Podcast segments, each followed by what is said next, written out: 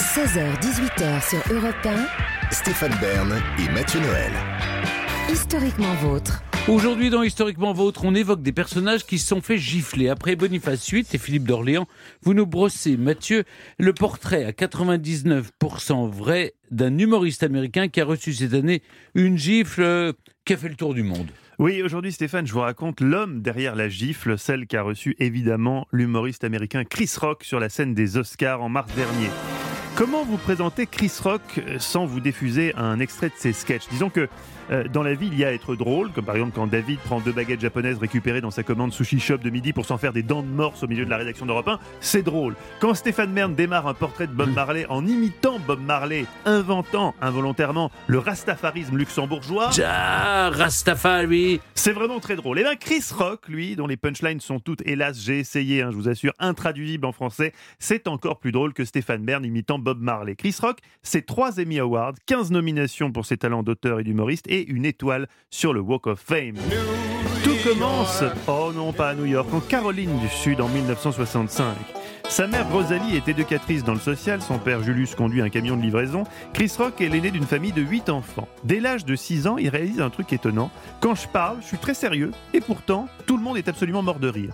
Il sent quelque chose, mais quoi? À 8 ans, il a trouvé. Il sera auteur comique.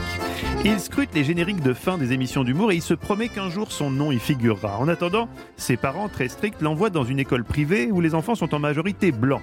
Chris se fait régulièrement railler pour sa couleur de peau. Ah oui, il est noir, je précise. Et précisément, c'est dans ces brimades racistes qu'il va puiser l'inspiration de ses premiers sketchs. Bon à savoir, les enfants, si on vous chahute à l'école, vous pensez être molesté, raillé, humilié. Non, vous êtes en train d'écrire votre premier stand-up. Alors, Chris n'est pas un temple non plus. hein, il est arrêté à quatre Une fois pour conduite dangereuse, trois fois pour infraction au code de la route et notamment conduite sans permis et conduite trop lente. Ses idoles, Woody Allen et Jerry Seinfeld.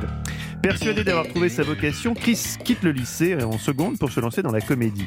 Les débuts sont mitigés, il enchaîne les petits boulots, bosse encore en parallèle dans un hôpital et dans un resto de homard. Il commence néanmoins à gagner sa vie et s'enchante d'un rien. Au McDo, il peut enfin commander un grand coca plutôt qu'un moyen coca. J'étais émerveillé, raconte-t-il des années plus tard à Oprah Winfrey.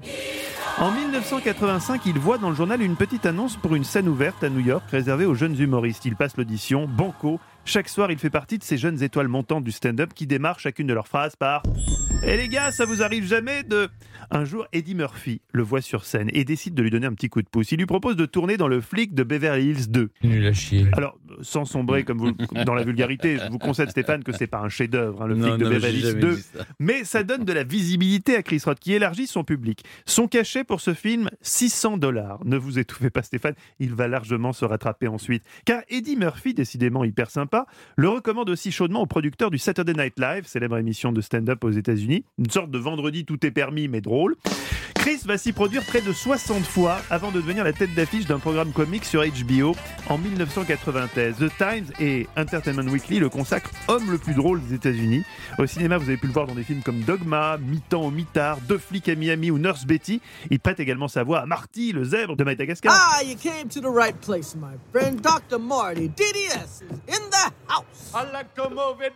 Bref, vous l'avez compris, Chris Rock est une énorme star mondiale qui pourtant veille à garder les pieds fermement ancrés sur terre. Il décide par exemple, alors accrochez-vous Stéphane, ça peut vous choquer, de vivre volontairement en dessous de ses moyens pour, je cite, ne jamais avoir à faire un choix professionnel alimentaire. Quelle horreur. Il achète donc un pavillon relativement simple dans le New Jersey où il vit avec sa femme et ses deux filles, sans piscine, ni jacuzzi, ni bain nordique. Quelle horreur. Homme de défi, Chris Rock ne se repose jamais sur ses lauriers. À 55 ans, il décide d'apprendre à nager, puis en 2005, il décide de présenter les Oscars.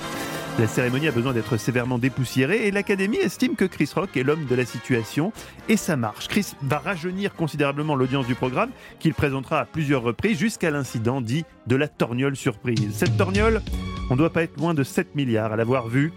Aïe, oui. Oui, les plus sensibles d'entre vous ont même eu mal pour lui quand la main de Will Smith s'abat sur cette joue. Heureusement, le Botox amortit un peu les chocs. On connaît tous l'histoire. Chris tente une vanne un peu lourdingue sur la coiffure de Jada Pinkett Smith, l'épouse de Will. Lourdingue parce que Jada Pinkett n'a pas de coiffure vu qu'elle souffre d'alopécie, une maladie auto-immune qui fait tomber les cheveux.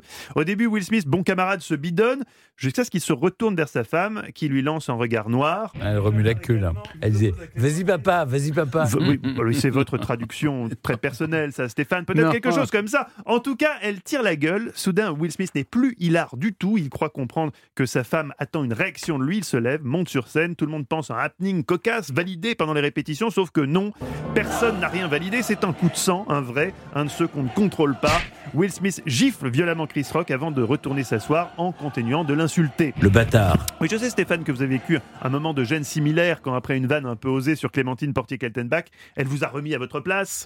J'ai jamais dit euh, que t'avais une grosse poitrine. Si, vous l'avez dit. Chris Rock reste figé sur la scène des Oscars, KO debout. Il tente de, de reprendre comme il peut. This was a joke, explique-t-il à l'attention de Will Smith, qui lui ne décolère pas et lui lance Keep my wife's name out of your motherfucking mouth. Google Traduction me donne Garde ta femme dans ta bézable de bouche. Preuve que Google Traduction n'est pas encore tout à fait au point. En gros, ne prononce plus jamais le nom de ma femme. Le public est aussi mal à l'aise que nous lorsqu'un couple ami dysfonctionnel décide de s'engueuler en plein milieu d'un dîner en nous prenant à témoin. On regarde le sol, on rit nerveusement, on fait diversion. Oh tiens, un pigeon vient de chier sur un parc-mètre. Qui veut du clafoutis? C'est terrible ces moments-là. L'amour vous fait faire des choses folles, dira Will Smith pour tenter de se justifier. Certains trouveront qu'il a bon dos, l'amour. hein. Non, Will, faire des choses folles par amour, c'est accepter un papier peint jaune citron sur un pan de mur des toilettes, c'est partir une semaine dans une cabane suspendue dans les arbres dans le Vercors, ou encore se faire épiler le pubis en reproduisant la forme des initiales de sa compagne. Ça, c'est des trucs fous qu'on fait par amour. Pas gifler un humoriste parce qu'il fait une vanne pas drôle. Dans un tweet, l'Académie des Oscars se dédouane instantanément. L'Académie ne tolère aucune forme de violence, écrivent-ils. Le lendemain, c'est la gueule de bois pour Will qui s'excuse par tous les biais possibles et imaginables. Il demande pardon officiellement via un communiqué, via Twitter, via ses 40 attachés de presse. Trop tard. Le monde est choqué, le monde se réveille en se disant comme Stéphane. Le bâtard. L'Académie des Oscars monte d'un cran en écartant finalement Will pendant 10 ans, Will qui démissionne de lui-même. Les 7 milliards d'habitants de cette planète se divisent entre ceux qui le défendent et ceux qui l'accablent. Peut-on rire de tout? L'éternel débat est relancé. Nous, à Historiquement Vôtre, on veut croire que oui, même quand Stéphane se lance dans une imitation douteuse de l'accent chinois. Vous confondez avec Mao Zedong. On veut croire qu'il a le droit de le faire, que ça ne mérite pas en tout cas qu'on porte atteinte à son intégrité physique. Chris Rock, de son côté, s'enferme dans le silence. C'est sa maman qui témoigne. Lorsque Will a giflé Chris, il nous a tous giflés. Moi, il m'a giflé. Quand vous faites du mal à un de mes enfants, vous me faites du mal à moi aussi. Will, lui, décide d'effectuer un voyage spirituel en Inde pour se laver de son péché. Il est minutieusement photographié à son arrivée à l'aéroport de Mumbai. Il s'est rendu en Inde pour un voyage spirituel durant lequel il compte pratiquer le yoga et la méditation, nous confie un proche. Laissez-moi vous mettre un petit coup de boule, Stéphane. Je rêve de prendre des vacances à Bali. Approchez, j'en ai vraiment besoin. Ou alors on fait l'inverse. Avouez que vous avez souvent envie de m'en mettre une. Moi aussi. Non, ça vous démange. Surtout quand, quand je me montre insolent. Charlotte de Savoie fut reine de France durant 22 ans, au XVe siècle, par son mariage avec. Guy Savoie. Ça y est, vous vous sentez mieux C'était une grosse brute. Va, Namasté quand même, Stéphane. Merci beaucoup, merci euh, Mathieu. Europe 1, historiquement vôtre.